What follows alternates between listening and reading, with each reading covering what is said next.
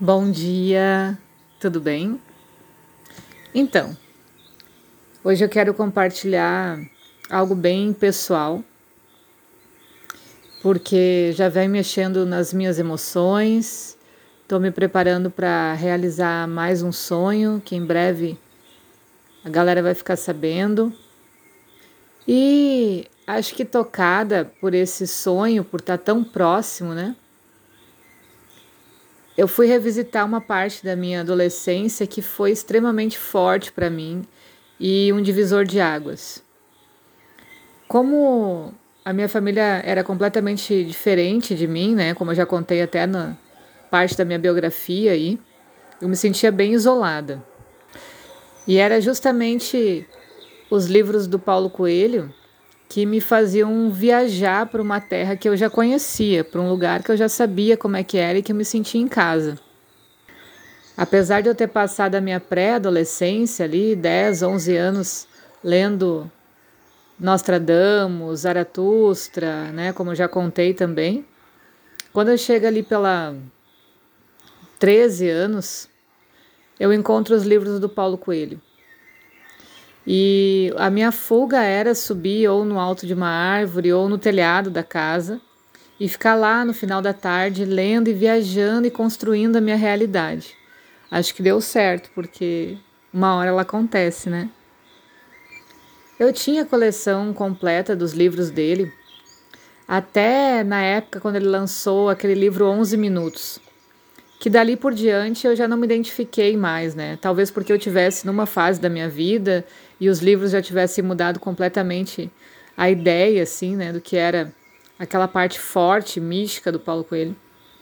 Então eu já fui me desligando. Quando eu completei até o livro dos 11 minutos, eu comecei a distribuir para amigos, assim, ao longo dos anos, né? Cada, cada pessoa que vinha lá em casa pedia emprestado, levava e eu não sentia falta. Eu já tinha incorporado, já tinha me encontrado também dentro daquele lugar, né? Já estava completamente grata aos livros dele por não me sentir mais tão louca e sozinha. E agora eu voltei. Peguei sem querer um livro, tipo, não tinha pensado em nada disso assim. E quando eu li as primeiras páginas, parece que se abriu um portal e eu voltei para aquele lugar da adolescência, voltei para aquela maravilha de saber de onde eu era, por onde eu deveria caminhar, né? E aí um pouquinho disso eu quero trazer para vocês. Por quê? Eu vejo que autoconhecimento, trabalhar com a nossa essência, para saber como atravessar esses portais, precisa de muita coragem para a gente assumir quem a gente é, né? E com certeza, quando a gente se assume, a gente vê que não tem ninguém parecido com a gente ao nosso redor. Quando a gente atravessa esses portais, quem você vai encontrar do outro lado é você mesmo. Então, se você não está confortável com essa imagem, se amando, confortável consigo mesmo, não vai ser um, um bom encontro. Então, vamos ler algumas partes de um livro dele. Vou deixar em aberto, hein, para ver se alguém descobre aí qual que é o livro. A dica é, é os livros iniciais lá da carreira, né? são os livros iniciais. Então, todos os caminhos são mágicos se nos levam aos nossos sonhos. A primeira frase que eu li do livro foi essa, né? E aí eu pensei, gente, a gente está falando sobre os sonhos, estudando sobre os portais. E esses caminhos mágicos é justamente esse caminho que os livros dele me proporcionaram lá na época da minha adolescência. Que, querendo ou não, é a última vez que a gente vai visitar as portas das nossas reencarnações, né? Falando de uma forma normal. A primeira infância, infância, pré-adolescência e adolescência são passos que você vai dando para desapegar das tuas vidas passadas. Porém, para algumas pessoas, aquelas vidas passadas são tão nítidas e tão mais confortáveis do que a vida que você está tendo agora, que você não tem vontade de passar para o outro lado, passar para a vida adulta e simplesmente abandonar essas lembranças. E foi o que eu acabei fazendo. E quando a gente passa para a vida adulta e concorda então que é loucura o que ficou no passado e que você tem que abrir mão, a gente adoece. E eu adoeci muito. E só comecei a melhorar depois que eu redescobri essa estrada. Então, esses caminhos mágicos, muitas vezes, são aquelas supostas alucinações que a gente tem na adolescência, sonhos, romantismo, algo parecido, que todo mundo ri, né? Ou todo mundo acha que é besteira. Esses são os caminhos mágicos. E normalmente, quem corre atrás da magia quer um caminho para atingir o seu sonho. Então, a forma com que a gente vai buscando de novo reencontrar essas maravilhas é através da magia.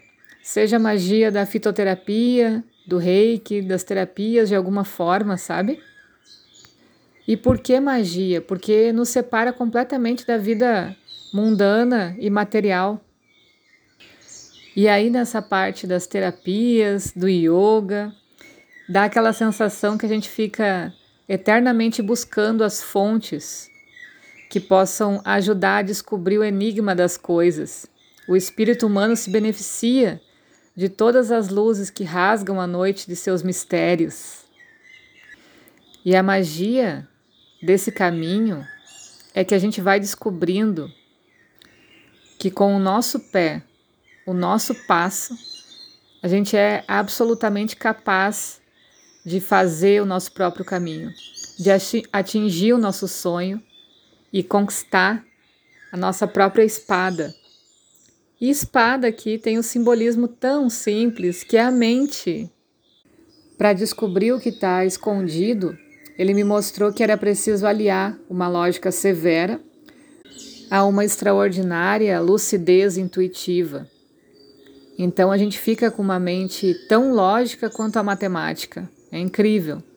Porém, essa intuição é tão clara por causa da linguagem simbólica que é difícil de outras pessoas entenderem. O sagrado que inspira o mago se aplica ao discernimento da realidade que se dissimula atrás das aparências sensíveis. Para os que percorrem o caminho a fim de atingir seu sonho, os fenômenos são uma fachada reveladora, que, atropelando o ponto de vista filosófico, provocam a visão do espírito. Esses fenômenos é a sincronicidade. Quando a gente se conecta com a nossa intuição, é incrível como a sincronicidade dança na nossa frente. E é ela que vai guiando o nosso caminho.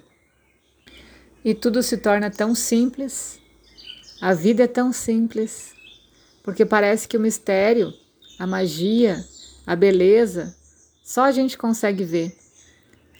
A gente que eu digo é quem deu voz à intuição, quem, quem empoderou essa intuição, quem acredita nesse mundo mágico, né?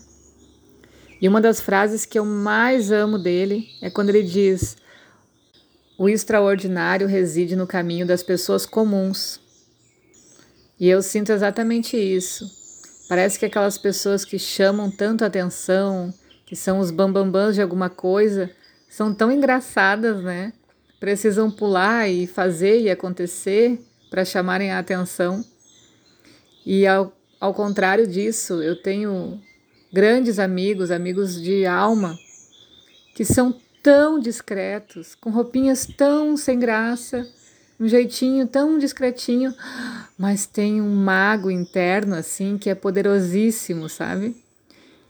E eu me sinto completamente realizada tendo essas amizades, me sinto em casa e é esse perfil que eu gosto assim de de ser, de quanto mais discreto, mais subjulgado, mais divertida a vida fica, porque quem tem olhos para enxergar que veja, né?